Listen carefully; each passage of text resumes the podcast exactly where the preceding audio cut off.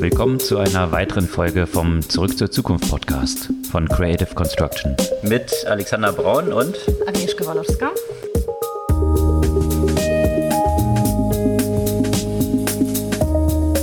Was gab es Neues letzte Woche? Ja, es gab wohl irgend so ein Apple-Event. Ich bin da diesmal nicht so ganz up to date, aber ich habe gehört, damit hast du dich diesmal beschäftigt. Ja, seit langer Zeit mal wieder habe ich tatsächlich ein Apple-Event geschaut, weil ich tatsächlich plane, vielleicht mal ein neues iPhone zu kaufen, nachdem ich mehrere Generationen ausgesetzt habe. Aber da gab es durchaus auch etwas, was für dich relevant sein könnte mit deinem sportlichen Hintergrund, sagen wir es mal so. Eine Aha. Weiterentwicklung der Apple Watch. Aber das was es da noch alles so zu gab. Gehört. genau, da können wir gleich dann ein bisschen tiefer einsteigen, äh, warum dieses Event auch etwas morbide rüberkam, ehrlich gesagt. Äh, das vertiefen wir gleich. Was ich natürlich auch gehört habe, ist die Empfehlung von Tim Cook, man solle der Oma bitte iPhone kaufen, wenn man äh, möchte, dass die Bubbles blau und nicht grün werden. Ganz wichtig. Ganz genau. wichtig. Aber zu dem Thema Messaging gab es noch andere News, nämlich, ne? Genau, aus dem Bankenumfeld. Da gibt es über alle Banken hinweg in den USA gerade eine ganze Menge Trouble von den Regulierungsbehörden. Und zwar geht es da um Dokumentationspflichten, die natürlich bei so externen Messaging-Apps nicht wirklich zu gewährleisten sind und was das so mit den Banken dort auf sich hat. Ja, und wo wir bei Banken sind, äh, es äh, gab auch eine Neuigkeit von Revolut. Und zwar wollen sie Revolut Pay einführen und damit Konkurrenz für Apple Pay und PayPal und so weiter zu werden. Das ist eine super Überleitung zu Apple Pay, die nämlich äh, interessante Zahlen äh, durchsickern haben lassen. Und zwar ist Apple Pay jetzt erstmalig auf Jahresbasis über dem Zahlungsvolumen von Mastercard, also über sechs Billionen Transaktionen, also in Dollar, die pro Jahr dort ausgeführt werden. Also sicherlich ein wichtiger erster Milestone. Äh, ich würde mal vermuten, das wird nicht der letzte sein. Ansonsten, Milestones gab es auch in diesen ganzen hypegetriebenen Geschichten, Snap, TikTok, äh, aktuell eine Konferenz, die Code Conference in den USA, in Los Angeles mit Kyra Swisher und Scott Galloway, die ja auch einen Podcast zusammen haben. Und da sind natürlich sämtliche Tech-Legenden dort irgendwie aufgelaufen und auch äh, ein paar ja, würde ich mal sagen, deutsche möchte gern Legenden, zumindest aus dem angrenzenden Tech-Umfeld, dem Medienumfeld. Döpfner war dort, aber auch Even Spiegel und die haben interessante Äußerungen zu TikTok gemacht. Ja, wo man von Legenden spricht. Eine große Legende, ein legendärer Präsident der USA hat ja auch sein Social Network gestartet und das Social Network braucht Geld und so wie es aussieht, wird damit nichts. Dazu erzählen wir auch noch mal ein paar Details. Das wäre ja selten bei so Trump-Geschäften, dass äh, die, Geld, die Geld brauchen und dann nichts draus wird. Ich verstehe nicht, wovon du, du sprichst. und auch so Social Media, ein anderes Thema, was mir zunehmend aufgefallen ist, dass in den letzten Wochen vor allem ein deutscher Investor, von dem man natürlich geteilter Meinung sein kann, extrem durchgehend gebasht wird. Und egal, was ich von ihm halte, so langsam nervt mich das. Ich nehme an, du sprichst da von Frankie oder Frank Thielen. Ja, genau. genau. Können, können wir auch dann wir mal ein bisschen einsteigen. Ansonsten äh, gibt es interessante Bestrebungen aus den aus Frankreich diesmal, was Regulierung angeht. Und was heißt diesmal? Es kommt immer aus Frankreich, habe ich das Gefühl. Ja, ja wir oder hatten ja auch schon mal China oder Sachen, die mhm. vorangetrieben haben. Aber diesmal geht es um eine ehemalige Hype-Branche. Äh, so schnell geht das hier, nämlich dieses ganze Quick-Commerce-Umfeld von Gorillas über Flink und äh, GoPuff. Äh, und da kann man schon sagen, GoPuff, äh, selten ist das Geld so, so schnell puff gegangen wahrscheinlich wie, wie in dieser Branche und die Bewertung. Jetzt gibt es auch noch rechtlichen Trouble und zwar sollen diese Dark Stores, aus denen geliefert wird, einer anderen Regulierung oder einer Umwidmung, äh, als was sie klassifiziert sind, unterliegen. Und das wäre ja ein weiteres großes Problem in äh, einer Branche, die gerade ohnehin viele Probleme hat. Ja, und interessant, dass man im Moment ist zumindest mein Gefühl, auch in der ganzen Tech-Presse so zunehmend nach Gegenbeispielen sucht und Gegenbeispiele darstellt. So in den letzten Jahren hat man eigentlich nur gelesen von Unternehmen, die mehr und mehr und mehr und mehr Venture Capital eingesammelt haben. Jetzt werden Beispiele hochgejubelt, die sich gegen Venture Capital ausgesprochen haben und trotzdem sehr erfolgreiche Tech-Businesses aufgebaut haben, wie zum Beispiel ein indisches Unternehmen Soho. Mhm. Andere sammeln weiterhin Geld, also zum Beispiel von Alphabet, ein äh, recht unabhängiges äh, Unternehmen innerhalb der ganzen äh, Alphabet-Sphäre, das in Richtung äh, Health Tech geht und beziehungsweise in dem Health Tech unterwegs ist, hat jetzt eine Million, eine Million, was erzähle ich, eine Milliarde geraced, um äh, noch äh, stärker dort zu investieren. Und da sieht man wahrscheinlich eine Antwort natürlich auf die Health Tech Bestrebungen von Amazon. Und nochmal eine, vielleicht nochmal eine kurze, kurze Randnotiz wie man sieht, äh, kommt manchmal auch Innovation aus großen bestehenden Players. Bei ein Schweizer Unternehmen Mikro, das du ja quasi als so halb Schweizer ja sehr gut kennst, hat mhm. eine Kaffeemaschine mit Kapseln, die gar kein Plastik benötigen, auf den Markt gebracht. Und da gibt es zwei interessante Aspekte. Äh, eins, was mit den Kapseln zu tun hat und eins, was nicht mit den Kapseln zu tun hat. Und äh, da steigen wir später auch nochmal in die Diskussion. Das könnte ja einem anderen Schweizer Unternehmen viele Kopfschmerzen bereiten, was diese ganzen Kapseln erfunden hat, nämlich Nestle mit Nespresso. Also von daher äh, wird das vielleicht dann auf dem Schweizer Markt ausgefochten. Ja, aber bevor wir in die Themen im Detail einsteigen, hier nochmal kurz die Erinnerung. Ihr könnt unseren Podcast gerne abonnieren, einfach auf den Folgen-Button klicken. Dann erhaltet ihr den automatisch in eurem Feed jeden Dienstag ganz früh am Morgen.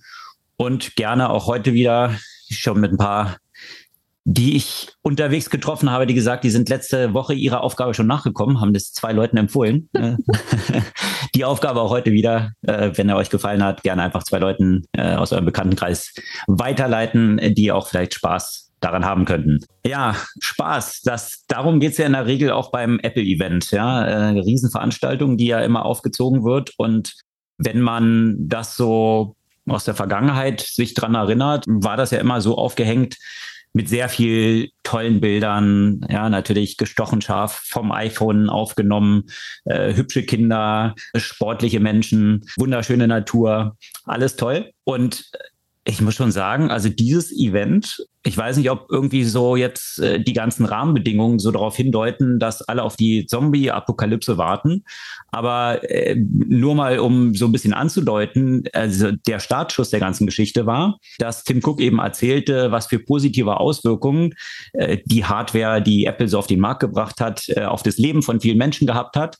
Und dann kamen vier Stories, die so im Filmbeiträgen dargestellt waren. Die erste war von einer Person, die so im Entsorgungsbereich arbeitet, also Müllmann würde man äh, das wahrscheinlich äh, nennen und aus Versehen hinten in diese Lade von, von diesem Müllauto reingekommen ist, was sich dann geschlossen hatte und glücklicherweise aber die Apple Watch am Handgelenk hatte, äh, so es ihm dann möglich war, dort den äh, 911, also Emergency, äh, Notfall zu rufen und da befreit zu werden. Die nächste Story von einer Frau, die einen Autounfall hatte in einer Gegend, wo rundherum keine anderen Menschen waren und dann die App der Apple Watch auch das identifiziert hat und auch 911 gerufen hat.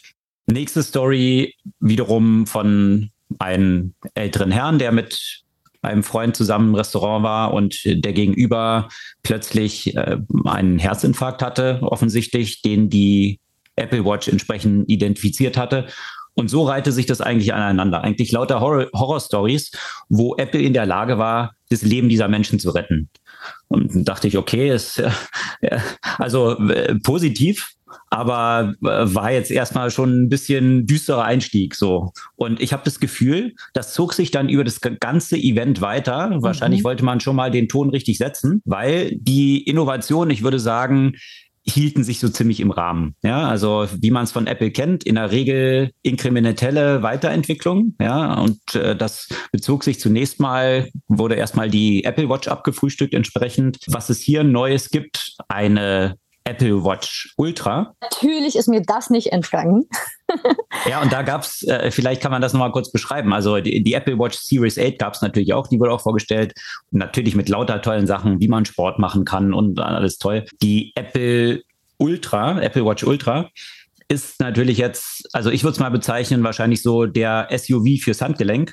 Also was die meisten Leute nicht brauchen. Also so wie die Leute hier im Prenzlauer Berg oder in Mitte unbedingt mit einem Geländewagen, falls sie doch mal off-Terrain sein müssen. So wahrscheinlich äh, könnte ich mir vorstellen, dass sich dann auch viele diese Apple Watch Ultra kaufen, äh, die es dann natürlich ermöglicht, bis ganz tief, äh, ich glaube über 40 oder 50 Meter jetzt zu tauchen und äh, Bergbesteigungen in härteste Klimazonen äh, zu tätigen. Also das, oder was durch Garmin seit 30 Jahren möglich macht. Genau. Also ich glaube, das, das ist natürlich auch das Segment, was jetzt adressiert werden soll, mhm. dass du mhm. wirklich eine sehr robuste Apple Watch hast, die auch für Profisportler tatsächlich, deswegen hatte ich auch an dich gedacht, mhm. könnte, könnte vielleicht dann ganz gut passen. Äh, aber auch hier natürlich äh, diese ganzen Emergency-Funktionen, die du hast. Also ich finde, ein Tweet hat es ganz gut zusammengefasst. Äh, Apple Watch Series 8 is for people who don't want to die and the Ultra is for people who do.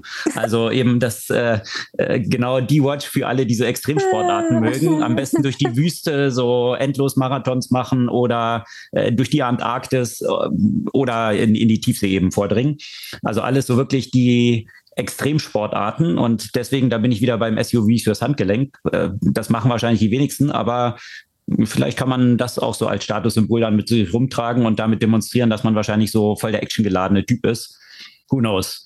So, und dann ging es aber weiter, dann kam irgendwie das iPhone und hier keine großen Weiterentwicklungen. Natürlich ist die Kamera wieder ein bisschen besser geworden, ja, wie, wie gehabt. Und jetzt gibt's noch ein 14er Pro, was dann äh, so einen anderen Notch hat. Und die maßgeblichste Innovation dort drin ist, dass sie nebst der ganzen Apple Watch, was wir schon gesagt hatten, Emergency Callen, Herzinfarkt identifizieren, jetzt auch noch diese Funktion haben, dass sie automatisch einen Autounfall identifizieren. Mhm. Also all diese Gyrometer dort drin und, äh, und so weiter, die tracken dann solche bestimmten Bewegungen. Und wenn man dann innerhalb von zehn Minuten, äh, nee, zehn Sekunden nicht bestätigt hat, dass alles in Ordnung ist, dann wird automatisch 911 Emergency eben gerufen. Auch eine Funktion, die Garmin schon seit langer, langer Zeit hat. Ich habe schon seit äh, der letzten Version zum Beispiel so ein so eine Funktion, die einen äh, Sturz identifiziert und äh, sich dann sofort aktiviert. Mhm. Also alle, das, also das finde ich natürlich spannend, ja. weil das wieder das Typische von Apple ist. Ne? Wir erfinden hier nichts neu, aber mhm. packen das wieder nochmal neu, neu zusammen, also verpacken das nochmal neu mhm. und äh, bringen das an unsere Jünger. Ja, aber ich fand diesen Tenor, der einfach gesetzt wurde in diesem ganzen Event, dass du mit diesen möglichen Todesfällen, die verhindert werden, äh, anfängst. Und dann die ganzen Geschichten äh, wurden dann auch so eingeleitet von, ja, das neue Feature ist eins, von dem wir hoffen, dass sie es nie brauchen werden. Und mhm. die meisten Leute wahrscheinlich auch tatsächlich nie brauchen. Aber das wird eigentlich so als das Hauptfeature jetzt verkauft. Also wie viele Leute sind dann tatsächlich in diesen Autounfällen, wo es jetzt das Kriegsentscheidende ist, dass jetzt äh, die, die, die Notruf äh, gewählt wird? Ja, also wahrscheinlich, klar, wird vorkommen. Aber ist das jetzt so das Massenfeature, was man unbedingt braucht? Und das nächste war, Sie haben jetzt einen Vertrag mit so einem Satellitenunternehmen, hm, wo du, wenn gelesen, du ja. Äh, hm. jetzt außerhalb von Cellular Networks irgendwie unterwegs bist, einen Notruf absetzen kannst. Also, naja, in Deutschland würde das durchaus Sinn ergeben, wenn du irgendwo ja, zwischen Berlin und Hamburg bist zum Beispiel. Nö, oder irgendwo im, oder ein Hinterhof in Mitte. Das äh, äh, genau, reicht auch schon aus. Mein Treppenhaus. Wenn ich mir auf ja. Trepp, meinem Treppenhaus ein Bein breche, dann muss ich leider über Satellitentelefon anrufen. Ja, das wird leider nicht funktionieren. Das geht nur im offenen Raum, wo äh, Ach, nichts natürlich das Satellitensignal ja. abblockt. Okay, aber anyway, aber der, aber der Hintergrund dort, ja, also all diese Sachen, ich, ich dachte irgendwie, wo, wo bin ich hier gelandet irgendwie? Also äh, die, morgen geht die Welt unter und jetzt äh, ist tatsächlich Global Warming und alles kommt zusammen und man muss für alle Eventualitäten gerüstet sein. Ich weiß nicht, ob irgendwie die, die dann auch so ein, so ein Dosenöffner vielleicht noch in dieser Apple Watch mit eingeschlossen ja, ist. Sagen. Das passt ja eigentlich ganz gut. Paket mit rein. Ja, passt ja. Also ja, ich weiß nicht. Also es war von, von all diesen Sachen fand ich jetzt nicht so diese positive Tonalität dieses Events, sondern eigentlich alles nur absolut die Emergency-Situation und wie man am Leben bleiben kann. Also schon hm, interessante Positionierung des Events, aber vielleicht äh, trifft das gerade so ein bisschen die allgemeine Stimmung, die so herrscht äh, in wirtschaftlichen Krisenzeiten, in Krieg und all diesen Themen, die zusammenkommen, dass äh, Apple das vielleicht als gute Verkaufsargumente jetzt gesehen hat. Ja, da, dazu fällt mir noch ein, weil es kam ja nämlich auch ein neuer Garmin. Äh, auch der, der Garmin muss ja auch immer extremer werden. Der geht nämlich auch entsprechend in diese Richtung. Das kann sich sogar über äh, Sonnenenergie wieder aufladen, während du das nutzt. Kann das Apple Watch auch? Der, der Supreme Extreme, whatever, wie das jetzt heißt? Ultra, die Ultra, Ultra. Watch. Nee, aber die kann, äh, die kann jetzt, glaube ich, im Normalfall, die ist auch so ein bisschen dicker, deswegen ist der Akku auch größer. Ich glaube, wenn ich es richtig in Erinnerung habe, hält die dann drei Tage oder so und mhm. dann kannst du noch so ein Stromspar-Feature, wenn du jetzt lange unterwegs bist, dann hält die wohl bis zu sechs Tage. Mhm. Das ist so die Weiterentwicklung dort. Die Aufladung via Solar scheint dort nicht, noch nicht integriert zu sein. Verstehe. Kommt dann in der nächsten Iteration. Man muss ja noch, äh, das ist ja Apple-Strategie, man darf ja nicht alle Funktionen auf einmal mhm. verschenken. Mhm. Also nicht nur zu früh, sondern natürlich, damit du jedes Jahr das Neue kaufen musst, die ganzen Innovationen, die du auf einmal jetzt machen könntest, die gibst du natürlich peu à peu raus, um immer wieder einen Kaufanreiz zu setzen. Das äh, macht Apple schon sehr smart. Und sag mal, apropos jetzt, jetzt äh, jenseits von diesen Doomsday äh, Future, äh, Features, äh, diese komische, was, was ich vor allem so in meiner Bubble, die ja auch sehr stark so Customer Experience, User Experience orientiert ist, gesehen habe, sich Leute, die sich lustig machen über dieses dieses Ding, was die, was was da jetzt kommt an der Stelle, wo wo Kamera ist, wo du ja auch noch ständig Notification siehst und mhm. wo ich sehr viele Fotos gesehen habe, gefotoshoppte Fotos mit so ultralangen Daumen, weil man ja natürlich weiß, dass die meisten Leute nur mit dem Daumen das iPhone benutzen und mhm. äh, das ist genau der Bereich, wo es eigentlich außerhalb der Daumenreichweite ist. Wie hast du das äh, wahrgenommen? Ist das ein überhaupt ein nützliches Feature? Also letztendlich geht es ja darum, diesen Notch, also diesen schwarzen Bereich, den man auf der Vorderseite im Display oben hat, der eigentlich ja nur existiert, um die Kamera und den einen Lautsprecher dort entsprechend und ein paar Sensoren noch unterzubringen, mhm. den jetzt entsprechend zu reduzieren. Also jetzt mehr oder weniger aus der Not eine Tugend zu machen. Man hat eh diesen Schwarzraum. Also einerseits hat man es geschafft, den jetzt ein bisschen kleiner zu bekommen, hat nicht mehr diese volle Breite. Und hier werden jetzt Notifications auch dort drin integriert, so dass aus dem Bug eigentlich ein Feature gemacht wird. Mhm. Keine Ahnung, es sieht, sieht ganz smooth aus, interessant und die Diskussionen habe ich dann auch so verfolgt von einzelnen UX-Lern, die sich dann über Twitter, die meisten habe ich gelesen, sehr positiv dazu geäußert mhm. haben und gesagt haben, das wäre ihr Traumjob, auch mal zwei Jahre, also da gab es ein Team, was an diesem Ding gearbeitet hat, die, das User Experience davon zu entwickeln. Also wenn man sich vorstellt, dass da ein Team, ich weiß nicht wie viele Leute, mhm. bei Apple wahrscheinlich irgendwie so 20, 30 Leute, die nur daran arbeiten, wie jetzt genau die Animation dieses Dings ist, wie diese mhm. äh, Notifications dann aufgehen, dass es so smooth ist, wie das Overlay ist, dass dahinter noch so ein Schatten ist, dass das Bild, was dahinter liegt, dann an diesen Rändern so leicht verschwommen abge Also mhm. man kann ja beliebig ins Detail dann dort reingehen, äh, dieses alles zu konzipieren.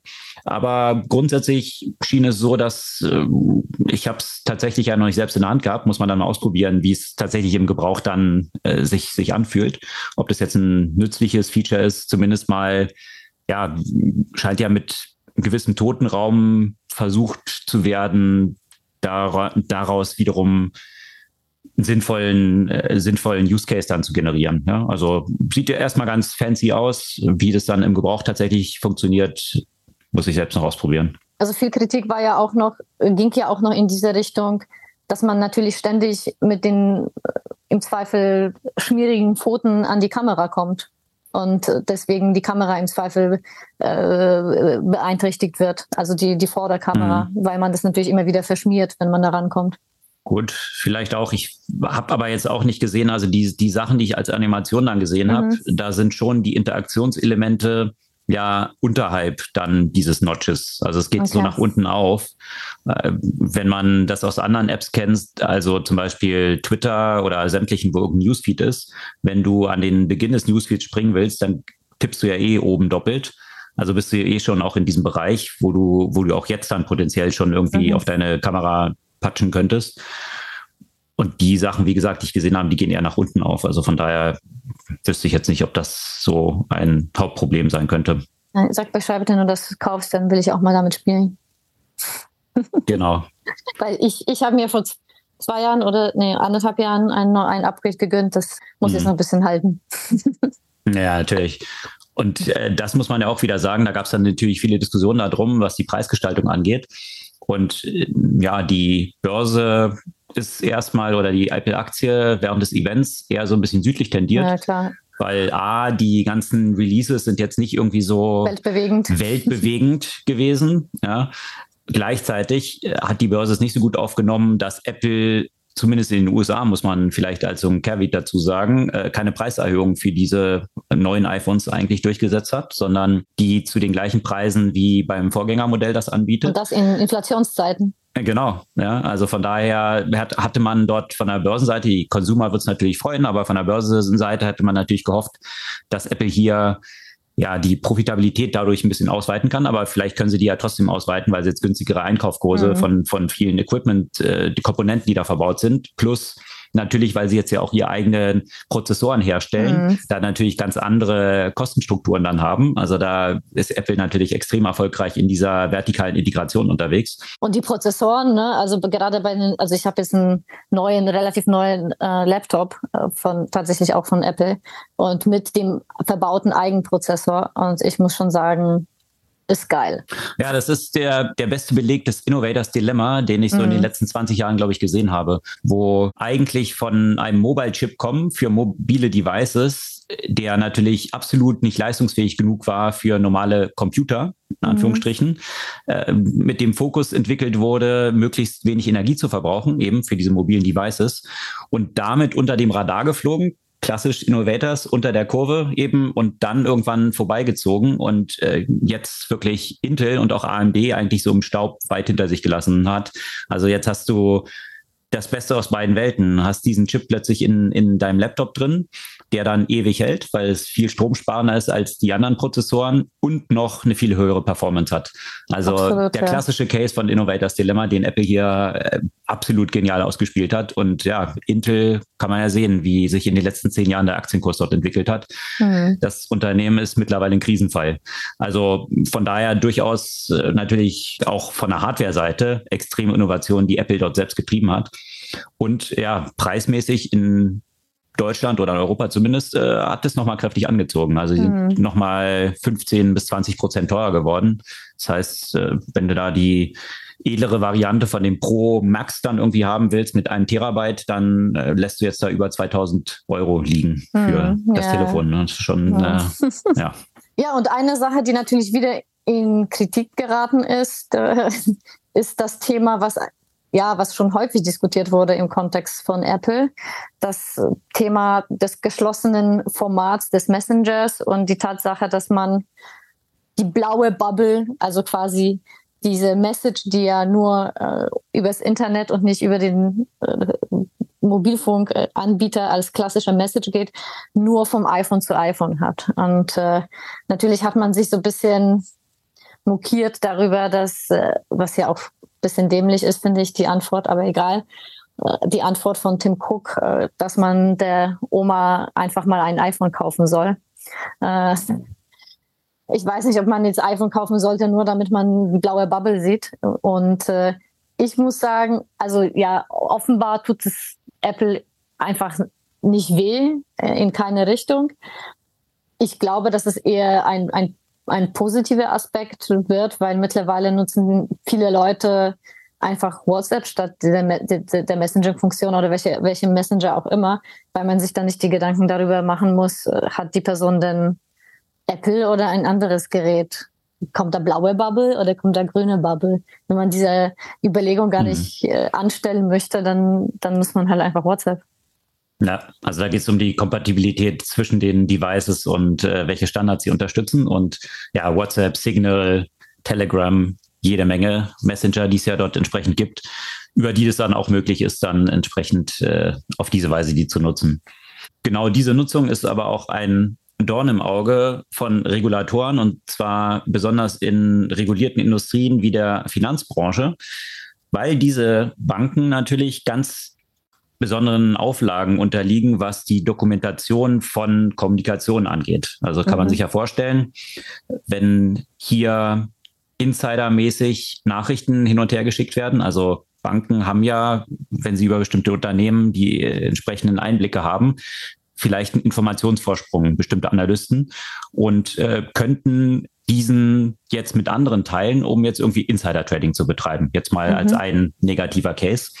Aus diesem Grund sind die Banken verpflichtet, ihre gesamte Kommunikation entsprechend aufzubewahren und Regulatoren auf Nachfrage hin zur Verfügung zu stellen, um genau solche Sachen untersuchen zu können. Mhm. Und äh, jetzt bieten sich aber dort schon Probleme an, weil Bring Your Own Device, ja, Mitarbeiter wie in sämtlichen anderen Unternehmen auch, sind natürlich auch mit ihren eigenen Geräten dann als Mitarbeiter in der Bank unterwegs und haben, das geht jetzt wirklich über sämtliche Banken hinweg, dort lieber die Messenger genutzt, von denen wir jetzt gerade so gesprochen haben, ob das jetzt ein Telegram oder ein WhatsApp, ein iMessage ist, als die bankinternen Kommunikationssysteme. Mhm. Das hatte zum Teil dann auch mit Usability und solchen Aspekten äh, zu tun und wahrscheinlich auch einer Gewohnheit, weil man sowieso auf den Messengern schon unterwegs ist und die Kontakte dann dort drauf hat.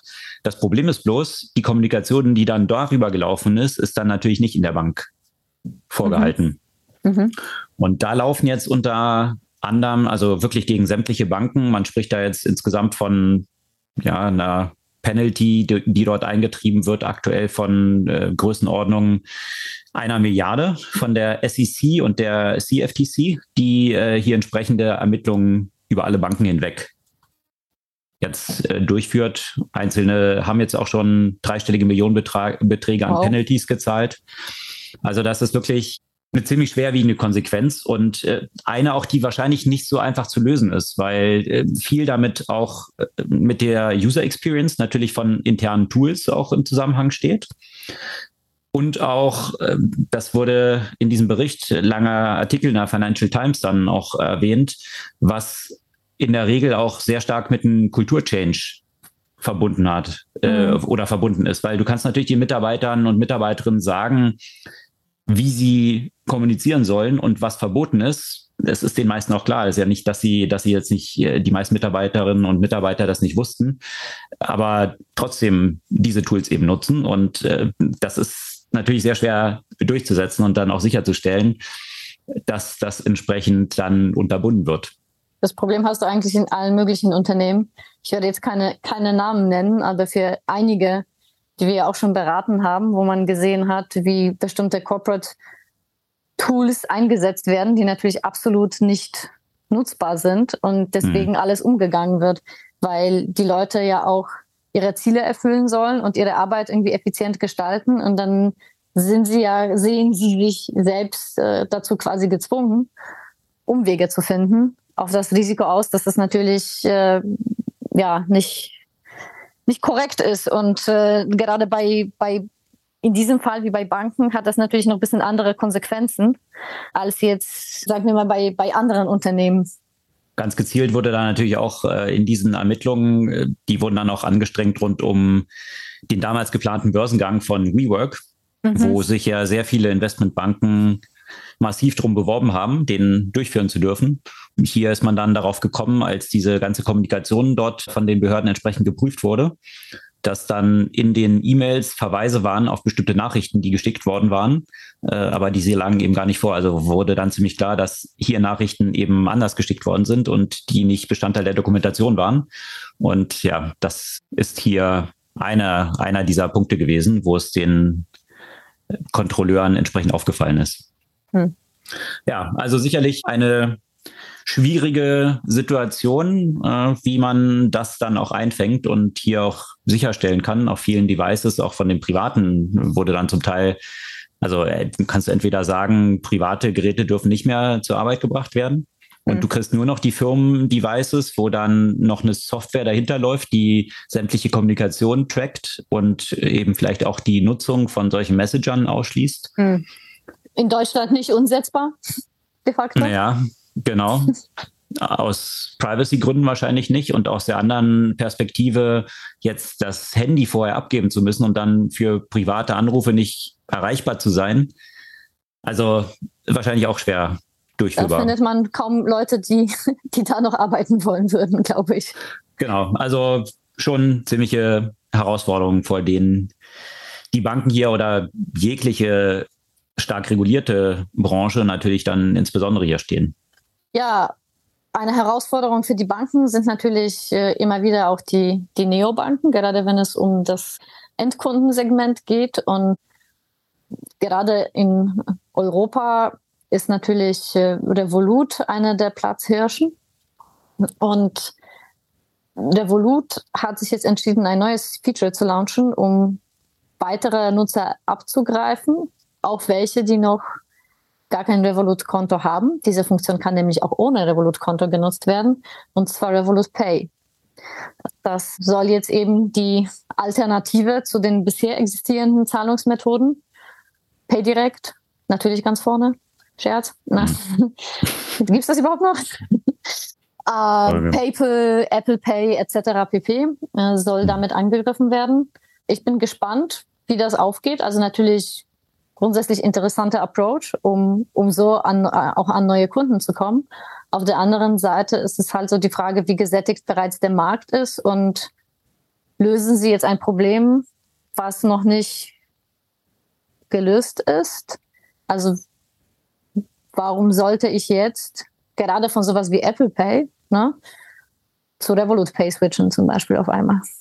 Gute Frage vor allem, wenn man sich anschaut, wie, wie die Zahlen dort aktuell sind, und da gab es eben vergangene Woche auch einen interessanten Artikel dazu, dass Apple Pay erstmalig Mastercard eingeholt hat, also jetzt hm. äh, 6 Billionen Dollar an Transaktionen pro Jahr dort über Apple Pay ausgeführt wurden. Ich meine, Unterdessen sind natürlich äh, die Kreditkarten noch hinterlegt dort. Also das, was dann über Apple, Apple Pay geht, hat im Hintergrund dann schon in der Regel auch noch Visa oder Mastercard dann dahinter. Mhm. Aber wenn man sich eben, und da ist man wieder bei dieser Fragestellung, würde dann Revolut es schaffen, die Leute rüber zu bekommen? Wenn man sich Apple Pay anschaut und die Leute, die eben Apple Devices haben, das war 2016, hatten 10 Prozent auf den iPhones entsprechend Apple Pay aktiviert. 50 Prozent waren es dann 2020 und aktuell ist die Adoption Rate bei 75 Prozent. Das heißt, 75 Prozent, die ein iPhone haben, haben dort Apple Pay aktiviert. Und das ist und, aber bei Apple Pay halt einfach absolut nicht überraschend, weil das so in, integriert ist in deinen Nutzungskontext, dass du gar nicht drüber nachdenken mhm. musst. Und das ist halt, ich muss ja nichts Neues machen, weil alles ist schon hinterlegt und dann mache ich einfach nur Klick, Klick Was, und dann wird bezahlt ja, halt. Ne? Genau. Ne? Und, und das, äh, das ist wiederum die besondere, ja, das besondere i-Tüpfelchen, was du als Owner so einer Plattform natürlich mhm. auch machen kannst, also des, des Betriebssystems, wie es bei Apple der Fall ist. Da geht es ja dann nicht nur um die Payments, die ich jetzt offline im Laden tätige, wo ich eben nicht mehr extra die Karte rausziehen muss und irgendwo hinhalten muss, sondern ich habe sowieso mein, mein iPhone dann dabei, einfach Tap, fertig gezahlt oder auch über die Apple Watch entsprechend. Mhm. Also ich brauche da gar nicht zusätzliches mehr mit mir rumschleppen. Aber auch natürlich bei Online-Käufen. Genau da, immer, ja. immer mehr mhm. Transaktionen finden ja nicht mehr am Desktop statt, mhm. sondern auch äh, online über die Mobiltelefone. Und hier eine Integration von Apple Pay keine Daten mehr eingeben müssen. Also dann wird plötzlich auf jeder Webseite wird der Checkout-Prozess so smooth, als ob man dort überhaupt schon Kunde wäre. Ja. Und ja. das äh, ist natürlich ein extremer Convenience-Faktor, den Apple dort ja, liefert absolut. und äh, der schwer zu schlagen ist, wenn du nicht auf der Betriebssystemebene entsprechend integriert bist. Und da ist es dann natürlich schwierig von so einem ja, Outside-Player, wenn ich jetzt irgendwie jetzt wie Revolut eine Bank versuche, dort reinzukommen, daran vorbeizukommen und eine User Experience zu bieten, die das schlägt, was Apple mir schon liefert mit Apple Pay, dann würde ich mal wissen wollen, was das an Usability sein muss oder was der Added Value dann für Nutzer ist, dass, äh, dass man das nutzen sollte, statt, statt des schon A gewohnten und B schon von der Usability durch das Betriebssystem so äh, gut implementierten, wie es eben ein Outsider gar nicht hinbekommen kann. Also was die machen wollen, ist natürlich an einer anderen Stelle ansetzen. Also letztendlich über Preis. Also die wollen einfach für die Merchants so kompetitive Preise anbieten, dass sie ein intrinsisches Interesse sozusagen daran haben, äh, die mhm. Methode zu bevorzugen. Der Punkt ist aber einfach, am Ende entscheidet ja der Nutzer. Mhm. Ja, weil am Ende, wenn, wenn ich dann am Ende frage, also glaube ich, dass auch wenn, wenn, wenn ich als Verkäufer mich dazu entscheide, Revolut mit anzubieten und das vielleicht auch zu promoten, die Hemmschwelle für mich als Nutzerin ist trotzdem viel niedriger, wenn ich dann Apple Pay zur Auswahl halt habe. Ja? Mhm. Also da weiß ich nicht, ob man das über den Weg alleine auch wirklich schafft. Ja, der langfristige Play ist eben schon diese Player dahinter, ein Visa und Mastercard, die Traummargen haben, natürlich von hm. 60 bis 70 Prozent, die dann irgendwie mal rauszuschmeißen. Also wenn jemand, äh, das hat man natürlich nur in, in so stark duopolartigen Industrien, dass überhaupt solche Margen möglich sind. Und diese Margen zu attackieren, also Your Margin is my opportunity, getreu nach dem Wahlspruch von Jeff Bezos, das ist natürlich sehr attraktiv. Bloß in diesem Geschäft, das haben auch schon viele mitbekommen, hast du extrem starke Netzwerkeffekte, weil mhm. du, du hast eine ganze Reihe von solchen Playern in, in dieser Wertschöpfungskette, ja, von, von Payments, von Acquire über Merchant und, und so weiter. Und alle haben Incentives dort drin. Und hier jetzt von einer Seite reinzukommen, ist extrem schwierig. Also es müssen, äh, deswegen ist Buy Now Pay Later in der letzten Zeit ja auch so geboomt, weil das erstmalig ein, eine Möglichkeit des Zahlens war, die für alle Player dort in dieser Kette ziemlich große Anreize geboten hat.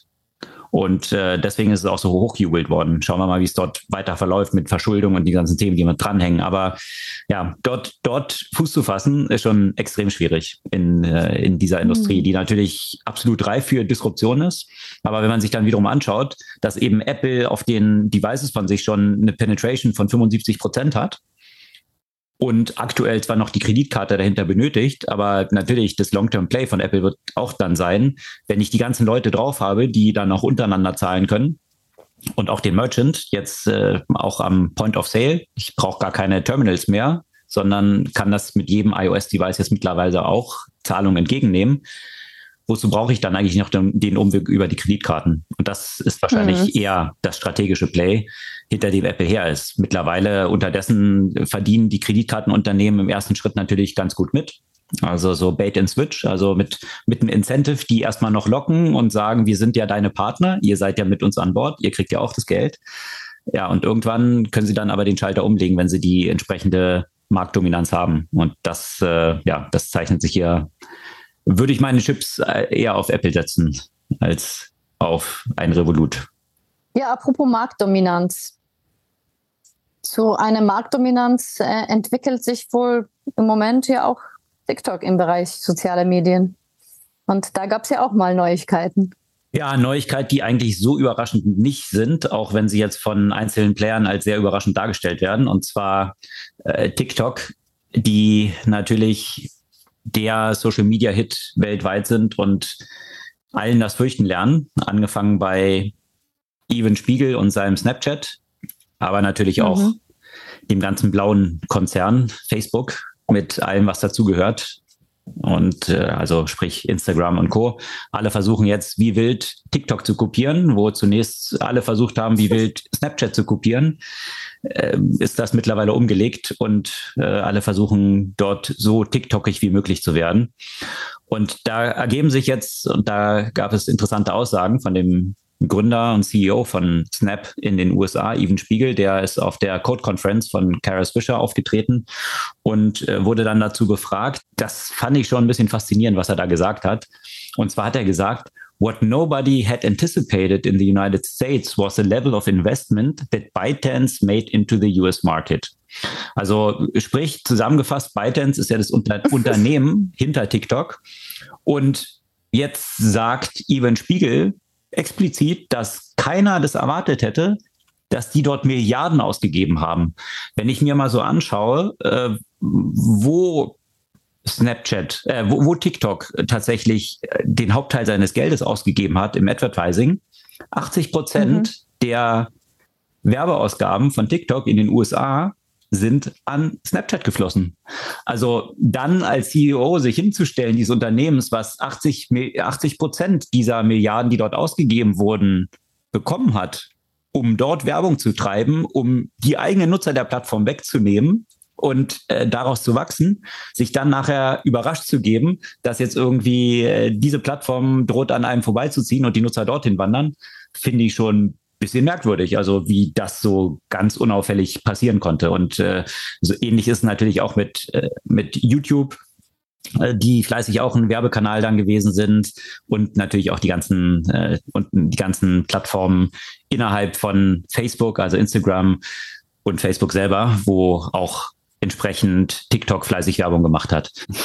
Im Nachhinein also fleißig das Geld nehmen und sich dann wundern, dass die Nutzer dann dorthin wandern und dann ganz überrascht sein und nach Regulatorik rufen, weil dieser Player zu stark wird äh, finde ich schon ein bisschen merkwürdig und äh, das ist doch das Klassische, oder? Also ich finde, das ist so witzig, äh, weil natürlich früher haben nach Regulierung Verlage und diejenigen und die, wenn, wenn neue, wenn neue Player äh, aufgetaucht sind. Jetzt werden Snapchats und Co. fast zu Incumbents und jetzt rufen die wieder nach Regulierung für die Neuen, die ihre Branche disrupten. Ja, so ein endloser Zyklus. Absolut. Und noch dazu hat äh, Even Spiegel, und das fand ich ehrlich gesagt auch ein bisschen schräg, dann gesagt, dass eben TikTok ja nicht durch Innovation gewachsen ist, sondern durch die Milliarden, die sie haben zum Ausgeben.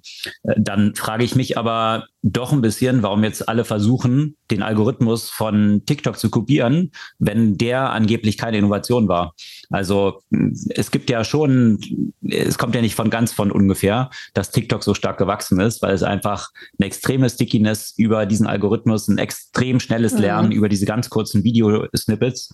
Also wenn das keine Innovation war, ob man die jetzt toll findet, ist eine andere Frage. Aber kann man sich dann auch bei Snapchat fragen, ob jetzt diese Innovationen, die Snapchat sicherlich als eine der innovativsten Companies im Social Media Bereich der letzten Jahre, mhm. Facebook hat ja eine Innovation, das war eben Facebook. Und danach hat Facebook alles kopiert, in der Regel eben von Even Spiegel, also von Snapchat und äh, zwischenzeitlich noch ein paar anderen, äh, wie Clubhouse, wenn man sich noch daran erinnert. Also die Sachen, die, von denen man zwischenzeitlich mal dachte, dass sie Innovationen wären, aber dann doch mehr so ein Corona-Effekt waren.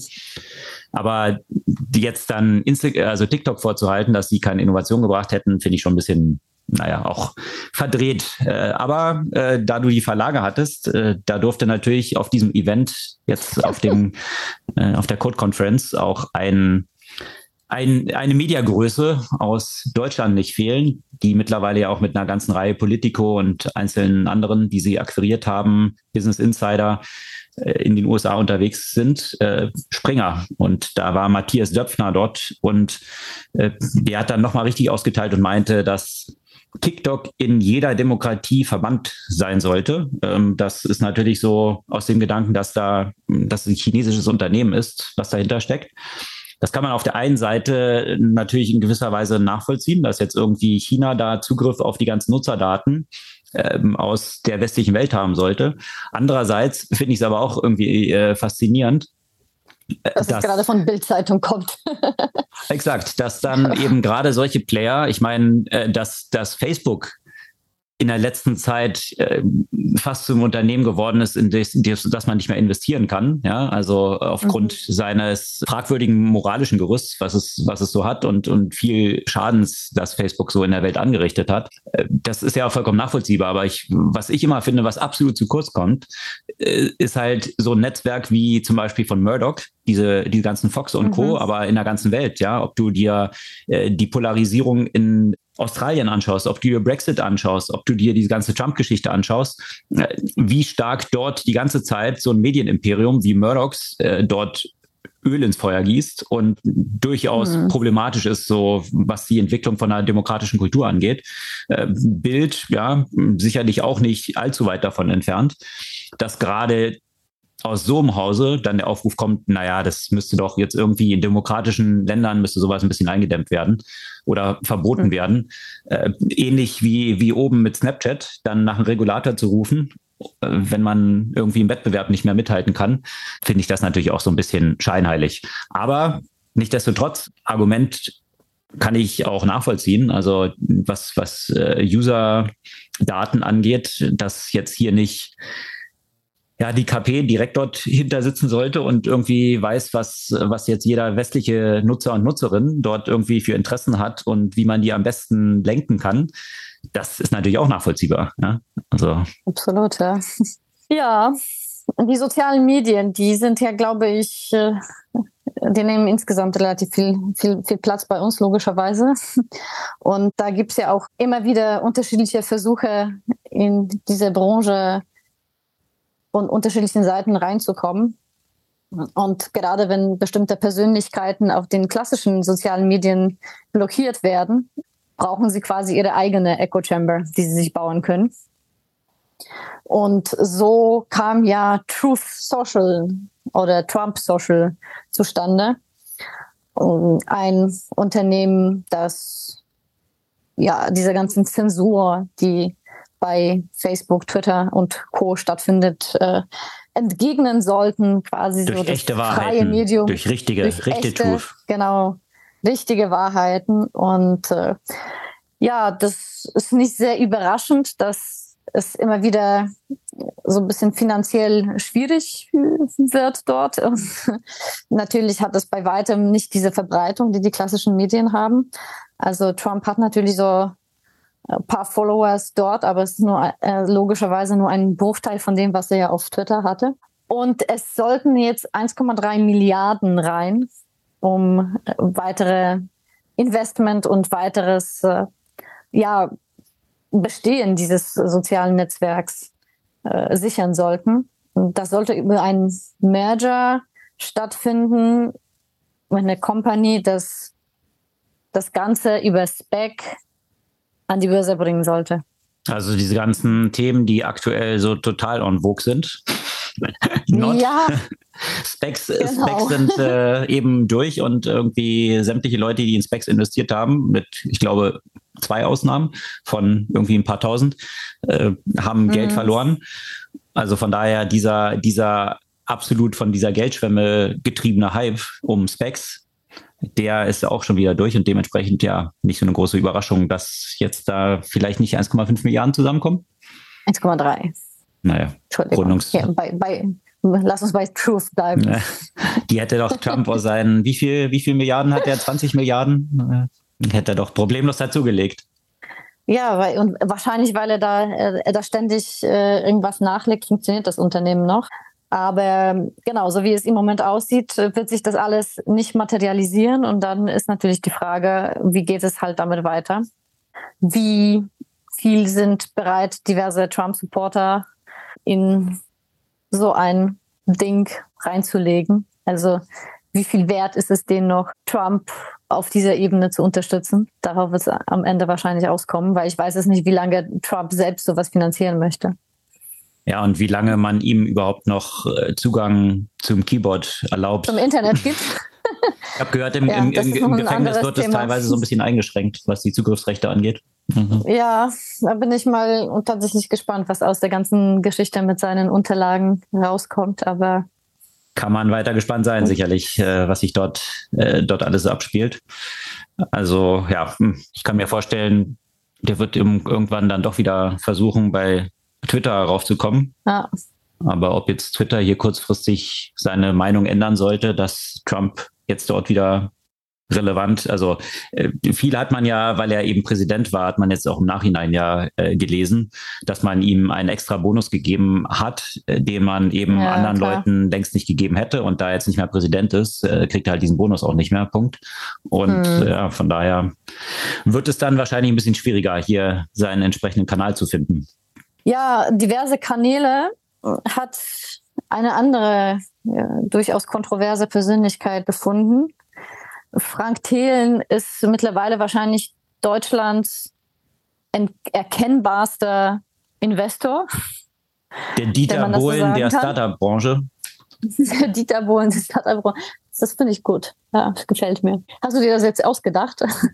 Nee, ich glaube, das, das ist mal als so ein freudscher Versprecher beim Doppelgänger-Podcast gefallen tatsächlich, die ja sehr, okay. sehr gerne über Frank Thelen berichten. Und da war, glaube ich, der Versprecher Frank Bohlen, der aus Versehen, aus Versehen so. mal gefallen war. Aber aus Versehen, in Anführungszeichen, ja. genau. Okay. Hm. Ja, und auf jeden Fall wird er so in der letzten Zeit also man kann ja von ihm halten, was man will. Was mich so ein bisschen stört, ist diese extreme Art Personenangriffe, die, die durch die ganzen so, sozialen Medien äh, durchgehen, die, die den ein Stück weit lächerlich machen sollen. Und natürlich hat er einiges auch dafür getan, dass, dass man sich vielleicht lustig über ihn macht, auch mit dieser extremen Medienpräsenz etc. Aber ne, ich, ich denke, ich habe das ja auch in den letzten Wochen schon, schon ein paar Mal ausgedrückt, wie, wie, wie stark mich dieses, dieses Bashing auf den ganzen sozialen Medien äh, mittlerweile nervt. Und das ist auch wieder so ein Thema, wo ich denke, lass uns mal sachlich über seine Investmentfonds und solche Sachen halt diskutieren. Aber muss man, muss man da so an allen Ebenen so Art Persona Angriffe starten? Weiß ich hm. nicht. Ja, das gibt es ja immer so zwei Seiten. Die eine ist die, dass man äh, sich natürlich den Neid auch erarbeiten muss. Ja, das ist ja für alle Leute, die so in den Schlagzeilen stehen und dann können auch andere Trittbrettfahrer aufspringen, indem man äh, kennt man ja aus der Hip-Hop-Battle-Branche sozusagen, ja, dass man sich selbst hochpusht, indem man jemand, der ein bisschen noch bekannter ist, dann irgendwie beleidigt und in irgendeine Battle reinzieht und letztendlich damit dann auch Bekanntheitsgrad gewinnt. Das ist natürlich äh, so ein Mechanismus, der äh, dort, dort immer spielt ob man überzeugt davon ist, wie, wie smart er jetzt ist dort und seine Investments dort tätigt, das ist nochmal eine ganz andere Frage. Ich glaube, da gibt es ja tatsächlich auch gerechtfertigte Kritik. Ja, also gerade gerade wie er auch eben äh, im, in den Investments, äh, da er jetzt ja auch einen eigenen Fonds aufgelegt hat, dieser 10x DNA, äh, wo er schon allein schon im Namen, aber auch recht explizit eigentlich auch über den Namen hinaus versprochen hat, dass äh, die Unternehmen, die dort drin sind, mindestens ein Multiple von drei in irgendwie ein paar Jahren sehen werden oder sogar zehn äh, eher. Und zum Beispiel unter anderem groß auf Palantir gesetzt, was im Moment ziemlich im Arsch ist. genau, aber solche Schwankungen gibt's ja dann immer. Aber äh, wenn man, hm. wenn man dieses Geschäftsmodell und, und, und das finde ich, äh, machen Doppelgänger oder Pip macht das schon äh, echt gut, äh, wirklich die, die Zahlen dort in die Tiefe zu gehen, auch wenn es natürlich stark auch so ein bisschen davon lebt, jetzt äh, irgendwie Frank Thelen dort so ein bisschen vorzuführen. Aber ich finde, äh, zumindest die, was die Analyse der Unternehmen, die dahinter stecken, angeht, die wesentlich qualifizierter erfolgt, als sie jetzt irgendwie so ein Frank äh, Thelen herleiten kann, warum jetzt irgendwie Palantir so toll sein sollte, außer äh, mhm. Zusammenklauben von irgendwie Buzzwords, sich tatsächlich mal mit den Fakten des Unternehmens auch und den Zahlen zu äh, beschäftigen. Und da lässt sich ja schon ziemlich klar darlegen, ja, dass das nicht absehbar ist, dass das Unternehmen da wirklich so auf den grünen Zweig kommen kann. Wobei andere Unternehmen, mhm. für die es eine Zeit lang auch nicht absehbar war, jetzt wie so ein Tesla, irgendwann so die, die äh, normative Kraft des Faktischen entsteht und so eine Bubble, äh, bei Apple hat man es immer genannt, Reality Distortion Field, ja, also so was Elon mhm. Musk ja auch verbreitet und dann zieht man sich an den eigenen Haaren aus dem Schlamm sozusagen. Mal schauen. Aber da gibt es schon eine Reihe von Companies, die da in diesem Fonds sind, die wahrscheinlich äh, jetzt nicht wirklich so eine große Zukunft haben. Aber ich, ich bin bei dir bei, bei diesen anderen Aspekten. Daran hat sich die Diskussion vergangene Woche ja auch nochmal, da war ja, glaube ich, bei war es Maischberger oder irgendwie? Nee, bei Lanz, also da gibt's ja einmal, gab es ja einmal Lanz und dann gab es einmal auch äh, Böhmermann. Mhm. Genau. Wo es dann immer um ich, den ja, ging. Und, ja, da fand ich halt ein bisschen, äh, äh, ich meine, es gehören immer zwei dazu, ne? Jemand, der halt so eine große Fresse hat und irgendwie sagt, ich bin der Geilste von allen äh, und sich dann natürlich auch das Gegenteil gefallen lassen muss, ja, wenn man, wenn man, äh, wenn man so groß rumläuft. Auf der anderen Seite bin ich bei dir, dass äh, jetzt, äh, da war, glaube ich, die Hermann, die Redakteurin von der Taz, die dann äh, sich, da ging es dann irgendwie die Diskussion von wie, wie Inflation, Inflation treibt sei, ja. und so weiter mhm.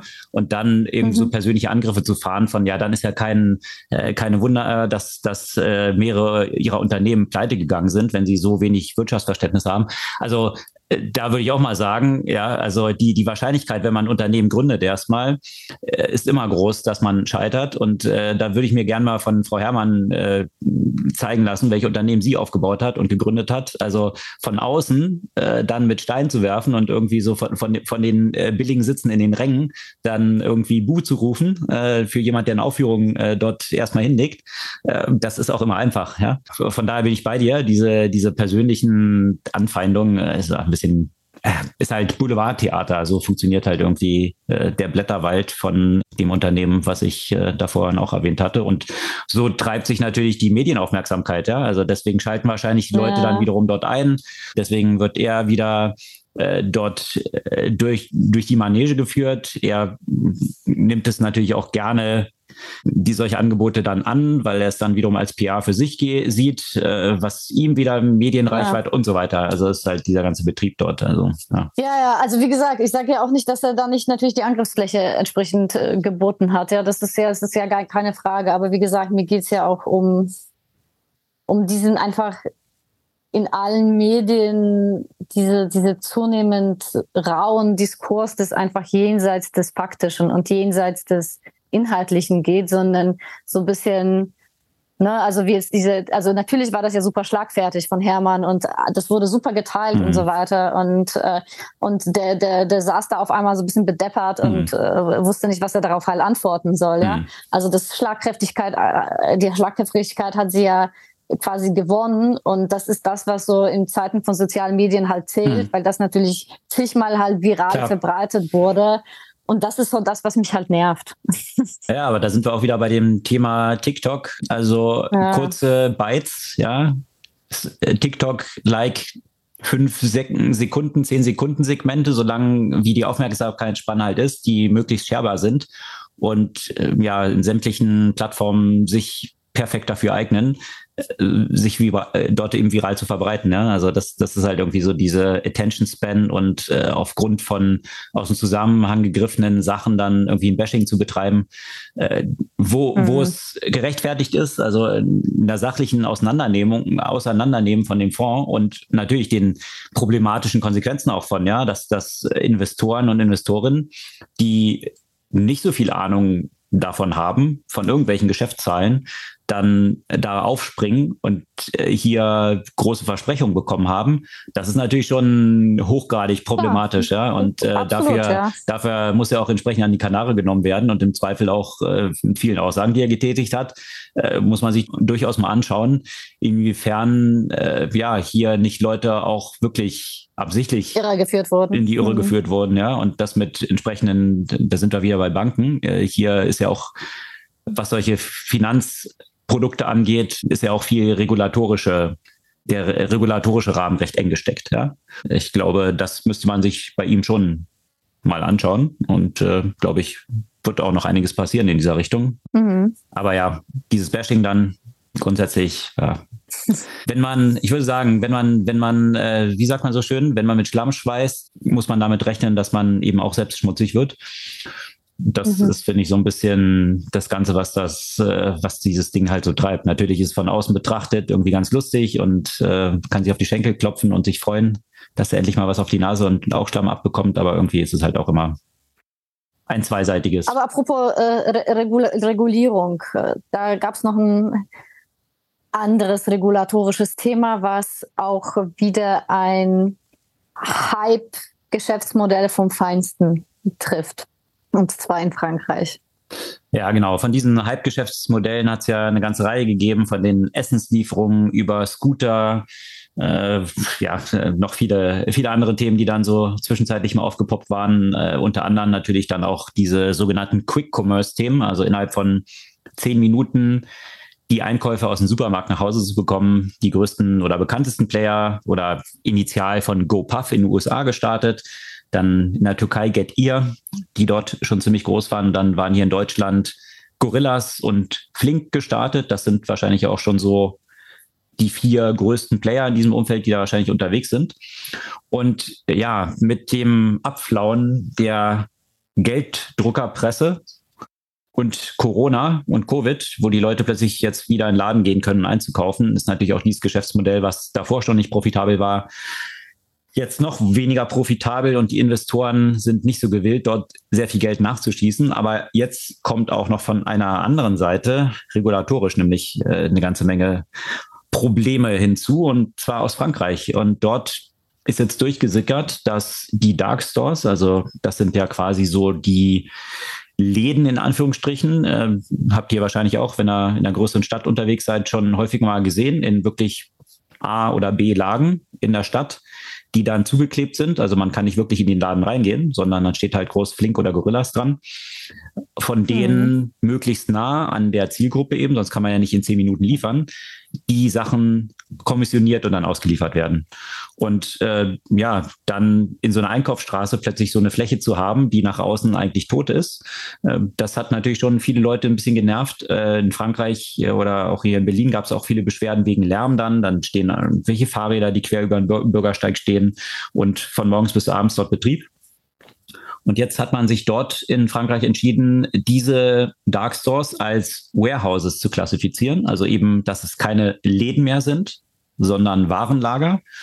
Und damit hat man den Städten, Paris und Lyon unter anderem, die dabei sind, jetzt den äh, die entsprechenden regulatorischen Maßhandhabe gegeben, zu sagen, Warehouses dürfen eben zum Beispiel in solchen Einkaufsgebieten nicht mehr operieren. Mhm. Also das ist so der nächste Schritt, den man jetzt erwartet. Soweit ist es noch nicht, aber im ersten Schritt äh, hat jetzt, wie gesagt, diese Umzonung oder nicht Umzonung, sondern die Umklassifizierung von, äh, von diesen Dark Stores eben stattgefunden als Warehouses. Und äh, ja, das kann natürlich jetzt sehr schnell dort die entsprechenden Konsequenzen haben, dass die Stores, die natürlich wichtig sind, um so schnell das auch liefern zu können, in diesen Wohngebieten, die dann mhm. um die mhm. Ecke sind, dass die dann eben aus solchen großen Städten in Frankreich, äh, Frankreich verschwinden könnten. Das äh, ist natürlich nochmal von der regulatorischen Seite, nebst dem, dass das von dem Geld etwas schwierig geworden ist, äh, eine weitere Konsequenz, die Schwierigkeiten bereiten könnte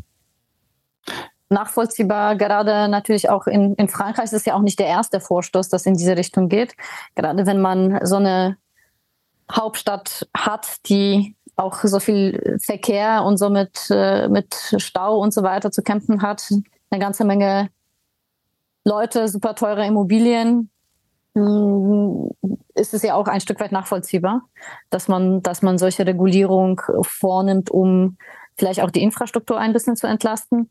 Die waren ja auch die ersten, die auch stärker die ganzen E-Scooter reguliert haben. Mhm weil äh, sie auch zu Recht erkannt haben, dass diese tausend Tausende quasi von Scootern von x unterschiedlichen Anbietern äh, richtig die Straßen halt zumüllen und haben einzelne Lizenzen vergeben für die, von, äh, für die jeweiligen Scooter. Von den Sustainability-Versprechen mal ganz abgesehen, aufgrund der Lebensdauer dieser Scooter, die entsprechend Batterien, die sehr aufwendig, diese Akkus dort produziert werden.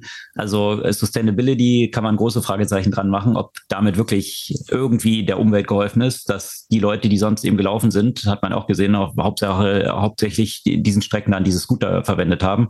Also eine Substitution von Autoverkehr in der Stadt äh, da würde ich mal große Fragezeichen und die Studien deuten auch in die Richtung, äh, hat dort nicht wirklich stattgefunden. Also Sustainability-Thema ja. kann man sicherlich große Fragezeichen hintermachen.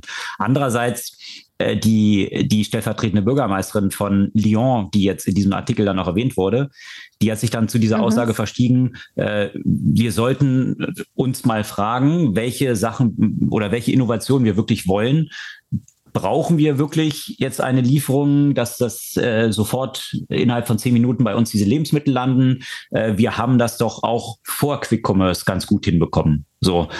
Äh, da habe ich aber auch ehrlich gesagt meine Schwierigkeiten wiederum mit, dass ja. jetzt irgendwie ein, äh, ein politischer Akteur dann sich vorstellt, welche Innovationen wir benötigen und welche wir nicht benötigen. Also äh, und die Entscheidung trifft, diese benötigen wir nicht. Also die Entscheidung, letztendlich muss man sich überlegen, haben wir eine Marktwirtschaft und wie werden dort Innovationen getrieben, wenn es ein Demand von, äh, von den Leuten gibt, dass sie dafür zahlen und dieses Geschäft haben wollen, dann ist es, glaube ich, auch nicht an der Regierung, es sei denn, wir schaffen jetzt wirklich totale Schädigungen von, von anderweitigen Interessen, die auch gerechtfertigt sind. Aber jetzt zentral zu entscheiden, dass wir das nicht benötigen, weil es doch früher auch gut geklappt hat. Ja, also früher, als wir die Kerze hatten, äh, konnten wir auch ohne Glühbirnen auskommen. Das hat auch eigentlich ganz gut funktioniert. Also ja. das dann als Argumentation ins Feld zu führen, finde ich dann doch so ein bisschen schwierig, um es mal vorsichtig auszudrücken. Das stimmt. Aber wo wir bei dem Thema Nachhaltigkeit sind hm, und Innovation, äh, da kam mal auch eine Innovation aus einem großen Konzern in der Schweiz. Und zwar mit neuer Art von Kaffeemaschinen, mit neuen Art von Kapsel. Und dabei geht es ja nicht um Nestlé, das ja die letzte Innovation in diesem Bereich äh, an, an, ans, ins Leben gebracht hat, die allerdings tatsächlich relativ viel Müll produziert hat, sondern diese Kaffeemaschine soll es ermöglichen, Kaffee aus Kapseln herzustellen, die gar kein Plastik oder Aluminium beinhalten, sondern einfach so kondensierte Kaffeekugeln sind, äh, aus, die aber auch nach dem gleichen Prinzip de facto wie Nespresso etc. funktionieren. Okay, also die sind einfach zusammengepresste Kaffeepulverbälle sozusagen, genau, die durch, so einfach durch den Druck zusammengehalten wurden oder gepresst wurden. Ne? Das weiß ich nicht hm. genau, ob sie da noch irgendwas beinhalten, aber hm. so ungefähr. Ja. Also dass das keine ja quasi alles komplett noch. kompostabel ja. ist. Genau, keine, keine extra Außenverpackung. Mhm. Und Natürlich ist es von der Nachhaltigkeit so sehr spannend, weil man hat ja gesehen, dieser Bedarf nach Convenience ist ja da. Also nicht jeder hat Zeit und Bock, sich jedes Mal so einen Barista-Kaffee zu machen. Mhm. Abgesehen davon, dass da eigentlich auch eine ganze Menge Verschwendung stattfindet, weil man eigentlich so viel mehr Kaffee dafür benötigt, als eigentlich nötig wäre, so dass es natürlich von zwei Perspektiven sparend ist. Also mhm. es, es braucht minimalen Volumen an, an Kaffee und hat auch keine Verpackung. Mhm. Das soweit sehr spannend. Das andere finde ich dann aber wieder sehr fragwürdig, weil du natürlich quasi diese patentierte Lösung hast und diese Kaffeekapsel nur mit dieser speziellen Kaffeemaschine, was beides von Migro produziert wird, äh, möglich ist. Und da schafft man wieder das Thema, was wir immer wieder gesprochen haben, von diesem geschlossenen Ökosystem, wo du dann quasi diese Kaffeemaschine bei Migro kaufen musst, dann entsprechend diese Kaffeekapseln bei Migro kaufen, äh, kaufen musst und nicht äh, quasi eine Kaffeekapseln zum Beispiel entstehen nach dem gleichen Prinzip, die man schon bei bestehenden Modellen nutzen könnte. Und da ist die Frage, wann, wann wird das zum Beispiel so weit, dass es sich das öffnet? Ne? Weil das führt dann wieder dazu, Leute brauchen dann wieder neue Geräte. Ja, und dann, dann hat man wieder nicht diese, ja, diese, Offen, diese Offenheit hm. sozusagen der Systeme, ja. Also aus Perspektive hm. von, ich möchte umweltschädliche Produkte so schnell wie möglich disrupten sollte das ja dann eigentlich offen sein. Aber wenn ich das genau. auf dem Weg dorthin bestmöglich monetarisieren will, möchte ich es natürlich erstmal für mich behalten. Und äh, das ist wahrscheinlich ja. so die Schwierigkeit, äh, zwischen der man sich dann da so entscheiden muss. Oder um wiederum unsere, glaube ich, gemeinsame Lieblingsserie Silicon Valley zu äh, zitieren. I don't, I don't want to live in a world where someone else makes the world a better place better than we do. Genau. Das als ein äh, passendes äh, Zitat dazu. Schwierige, schwierige Entscheidung, aber auf jeden Fall, wenn es tatsächlich so funktioniert, natürlich ein cooles Produkt, weil mit dem ganzen Müll, der dort tagtäglich in diesen Kapseln, mit diesen Kapseln produziert wird, ist natürlich schon äh, extreme Belastung, was äh, die ökologischen Konsequenzen davon angeht. Und apropos äh, Making the World a Better Place, das versuchen natürlich äh, alle möglichen Unternehmen, unter anderem in dem Bereich Gesundheit. Das ist natürlich eine der deklarierten Ziele von Amazon unter anderem. Darüber haben wir auch gesprochen, über die Akquisitionen und Vorstöße in dem Bereich der Gesundheitsversorgung.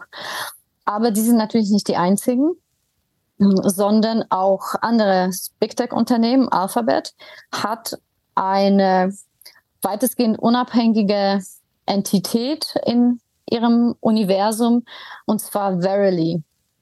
Und dieses Unternehmen hat jetzt eine weitere Milliarde eingesammelt.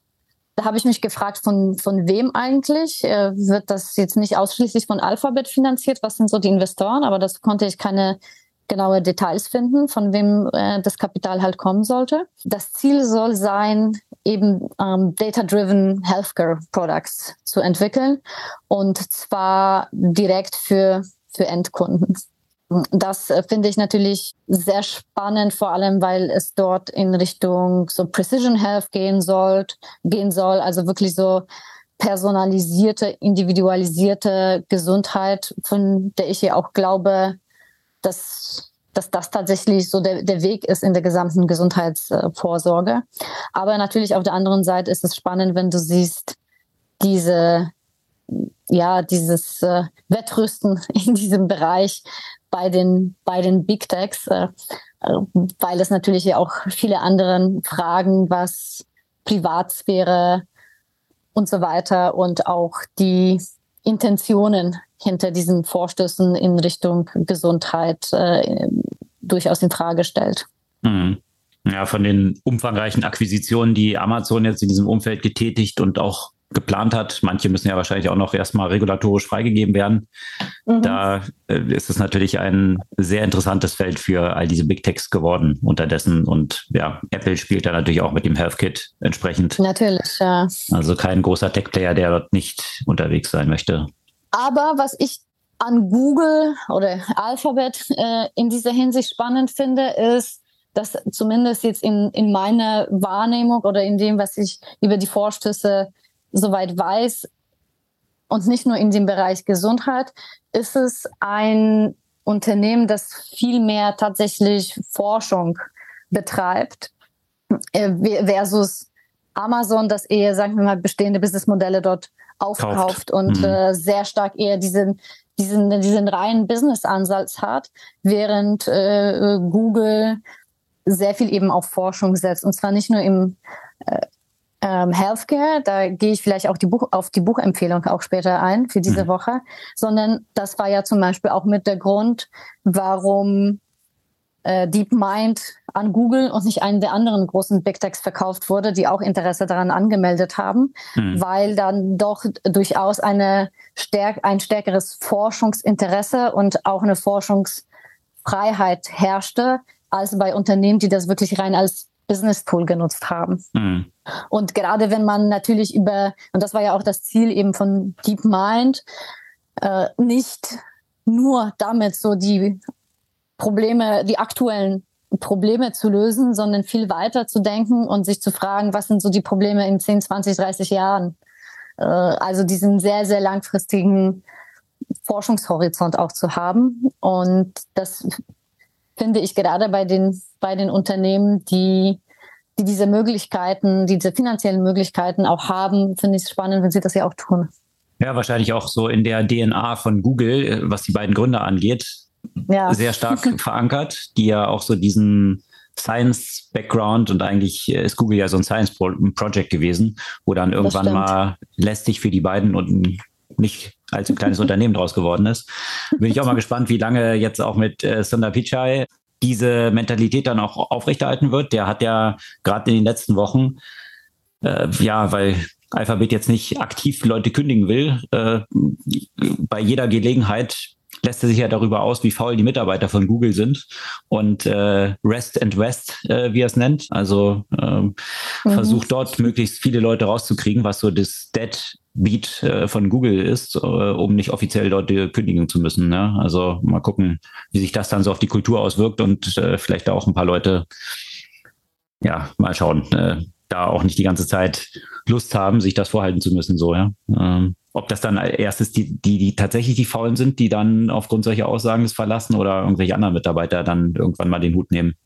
Ja, absolut. Und auf das Thema Kultur, das du gerade angesprochen hast, das setzt ja auch ein weiteres Unternehmen, was ich auch mal äh, heute erwähnen wollte. Und zwar Soho, also mit Z geschrieben. Ein, ja, ein Cloud-Business-Software aus Indien, von dem vielleicht viele jetzt nicht unbedingt gehört haben. Die haben eben unter anderem die Unternehmenskultur als einer der Gründe genannt dafür, warum sie kein Venture Capital aufnehmen wollen. Also das ist ein Unternehmen, das über die letzten gut zehn Jahre zu einem Milliarden, zu einem Milliardenunternehmen entstanden ist und zwar nicht Milliarden im Sinne von eine random Bewertung, die dadurch entsteht, dass äh, eine bestimmte Finanzierungsrunde abgeschlossen wurde, sondern eine Milliarde im jährlichen Umsatz. Also mhm. die verdienen tatsächlich Geld. Mhm. Ich finde es aber auch nicht nur das Unternehmen an sich finde ich spannend, sondern dass ich das Gefühl habe, dass in den Branchenmedien, da war jetzt ein längerer Bericht über die in TechCrunch, auf einmal immer stärker solche Themen hochkommen, wo man ansonsten hauptsächlich Meldungen darüber gelesen hat, wer jetzt mit wie viel bewertet ist und wer wie viel geraced hat. Und mhm. da sieht man natürlich schon sehr stark, wie sich die Stimmung äh, ändert. Und äh, da werden auf einmal jetzt nicht die Unicorns, sondern mehr so die Cockroaches gefeiert.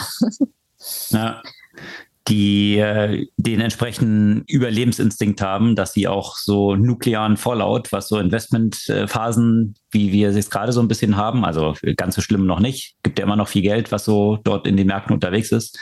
Aber natürlich viele hatten wir es ja vorhin mit diesen Hype-Themen, Sachen, die hoch geprügelt wurden zu astronomischen Bewertungen, die jetzt für viele nicht ganz so überraschend dann doch nicht so erfolgreich sind. Also äh, das hier das Panel so ein bisschen umschwingt und man gerade in der öffentlichen Wahrnehmung dann gerade die Sachen nach vorne stellt, die eben nicht Venture Money gebraucht haben. Das kann ja natürlich genau aus dieser Perspektive. Also wenn du dann so ein Unternehmen auch nur für 100 Millionen verkaufst und da noch 100 Prozent deiner Anteile hältst oder mhm. dann dein Super Unicorn mit zwei Milliarden irgendwie verkaufst oder an die Börse bringst und dann irgendwie dann nur noch fünf Prozent oder so. Äh, das ist dann gar nicht so ausgemacht, dass du trotz der viel höheren Bewertung dann nachher als Gründer oder Gründerin damit mehr Geld rausläufst. So ist das. Ja, und natürlich die Kultur, die vielleicht dir auch ein bisschen mehr Freiraum schafft, äh, jetzt nicht so diese Reporting-Abhängigkeit zu haben, dann wiederum. Mhm. Absolut, das war ja auch einer der Aspekte jetzt gerade bei Soho, dieses unabhängig bleiben und eigene Kultur vorantreiben und äh, sich diese nicht ein Stück weit von den Investoren diktieren zu lassen. Mhm. Und das, obwohl sie ja mehrere Angebote von Venture Investments natürlich ja auch äh, hatten und immer wieder haben. Mhm. Da kann ich, bevor wir dann äh, jetzt zur Buchempfehlung kommen. Gerade in diesem Kontext noch eine kurze Podcast-Empfehlung äh, mhm. vorher aussprechen, die ganz gut passt. Äh, die aktuelle Folge ist das, glaube ich, von Tim Ferriss, äh, dem Podcast, wo er mhm. äh, Roloff Botha, den äh, Partner von Sequoia Capital, interviewt. Mhm. Und äh, das ist wirklich sehr interessant. Die Perspektive eines mit Sequoia, wenn nicht dem prominentesten VC weltweit äh, mit extrem guten Track Record. Diese Insights, auch was Gründer, Pers Personalities angeht, was die Aufgabe von Venture Capital und das Challenging auch von Gründern angeht. Also super interessante Folge, die sich auf jeden Fall sehr zu hören lohnt. Mhm, Verlinken wir natürlich auch in den Show Notes wie sämtliche Artikel, über die wir gesprochen haben. Aber du hast noch eine Buchempfehlung auch diese Woche, nehme ich an. Ja, tatsächlich äh, hat mir auch äh, sehr gut gefallen, das Buch mit dem Titel Genius Makers, The Mavericks Who Brought AI to Google, Facebook and the World von Kate Metz. Mhm. Da geht's ja eben, wie man unschwer an dem Subtitle zumindest erkennen kann, eben um die diversen Persönlichkeiten vor allem. Also es geht jetzt nicht sehr stark um die Technologien, sondern natürlich um die, um die handelnden Personen die wie zum Beispiel Demis Hassabis von DeepMind, äh, wie Jan LaCun, wie Ian Goodfellow und wie diese Researcher dann irgendwann mal ihren Weg zu den diversen Big Techs gefunden haben mhm. und wie unterwegs diverse Innovationen entstanden haben. Und ich fand es natürlich witzig, dass wir gerade da ja auch heute zu dem Thema Chips und der Innovation bei den Chips äh, gesprochen haben, weil ich, ich weiß es jetzt nicht mehr, wer von denen diese Idee damals noch als, als Student gebracht hat oder als, als junger Forscher gebracht hat, äh, statt den klassischen CPUs, äh, GPUs äh, zu, zu verwenden für die, für die Berechnung, für die Anwendung in dem Bereich künstliche Intelligenz. Hm. Und wie er erstmal dafür belächelt wurde, äh, bis das tatsächlich Users geworden ist. Weil das ähm, damals eigentlich nur Grafikkarten für Games waren. Und, äh, genau. Ja. Genau, und man hatte ja auch gar nicht so in diesem Kontext äh, darüber nachgedacht. Und das Zweite, was ich, also jetzt das sind so jetzt Anekdoten, die ich natürlich hier auch äh, spannend fand, wie nach einer äh, Nacht im, im Pub ähm, äh, in der ein Goodfellow äh, so eine Idee gepitcht hat, dass man quasi Gesichter mit künstlicher Intelligenz generieren könnte. Und auch da äh, wurde ihm widersprochen und dann ist er beschwipst nach Hause gekommen und äh, hat angefangen, daran rumzuwerkeln. Und so sind äh, die, ja, die Generative Adversarial Networks äh, äh, quasi entstanden, die jetzt dazu unter anderem genutzt werden, um Deepfakes und andere synthetischen Medien äh, zu produzieren, aber auch natürlich die Technologie, die hinter der ja durch KI generierten Kunst, äh, über die wir zum Beispiel in der letzten Folge gesprochen haben, steht. Mhm. Das finde ich sowieso interessant und äh, da nehme ich an, so klingt es zumindest mit dem Buch, knüpft es ja wahrscheinlich auch an, das, was man als dieses berühmte Zitat von einem anderen bekannten Venture Capitalist und auch Gründer, Mark Anderson, so kennt, Software is eating the world. Die aktuell äh, habe ich das Gefühl, wirklich in diese Phase eingetreten sind, wo AI is eating the world äh, sind und äh, immer mehr Geschäftsmodelle, auch die ja, schon ein bisschen in die Jahre gekommenen Tech-Modelle eigentlich. Ja, die sind jetzt ja schon die Incumbents, ja, was früher die Disruptoren ja, waren. Jetzt wiederum, jetzt. genau, jetzt wiederum in sehr vielen Bereichen von AI wiederum disrupted werden. Mhm. Und da, ja, gab es auch ganz interessante Diskussion vergangene Woche, können wir auch mal ver verlinken, äh, unter anderem äh, zu Paul Graham, dem Gründer von Y mhm. Combinator, äh, der auch so ein bisschen die Renaissance oder den, den großen Boom jetzt von AI aktuell ausgerufen hat und was das dann wiederum für Konsequenzen hat, weil natürlich die Fragestellungen rund um User Experience und, und so weiter sich auch ganz neu stellen und die etablierten und jetzt auch schon zu Incumbents gewordenen Tech-Player eigentlich auch von der DNA sich dann komplett neu aufstellen müssen, weil die mhm. Rahmenbedingungen sind plötzlich ganz andere, wie so eine Software dann zum Beispiel funktionieren kann, wie so Interaktionen dann äh, funktionieren äh, in sämtlichen Geschäftsmodellen und das werden zukünftig fast alle sein, die eben infused oder powered by AI sind. Also das mhm. äh, schon eine sehr tiefgreifende Entwicklung, die jetzt gerade sich Fall. wieder so ein bisschen zu beschleunigen scheint, in, insbesondere in diesem ganzen grafischen Umfeld. Ne? Absolut, ja. ja. Genius Makers, The Mavericks Who Brought AI to Google, Facebook and the World. Das also die Buchempfehlung diese Woche. Das soll es für diese Woche gewesen sein. Wie erwähnt, sämtliche Empfehlungen zu Links immer in den Shownotes unseres Podcasts. Und äh, wenn euch dieser Podcast gefallen hat, gerne eine Review auch hinterlassen, eine Bewertung auf den Podcast-Plattformen und zwei Freunden oder Freundinnen schicken. Und dann hören wir uns kommende Woche wieder. Bis dann.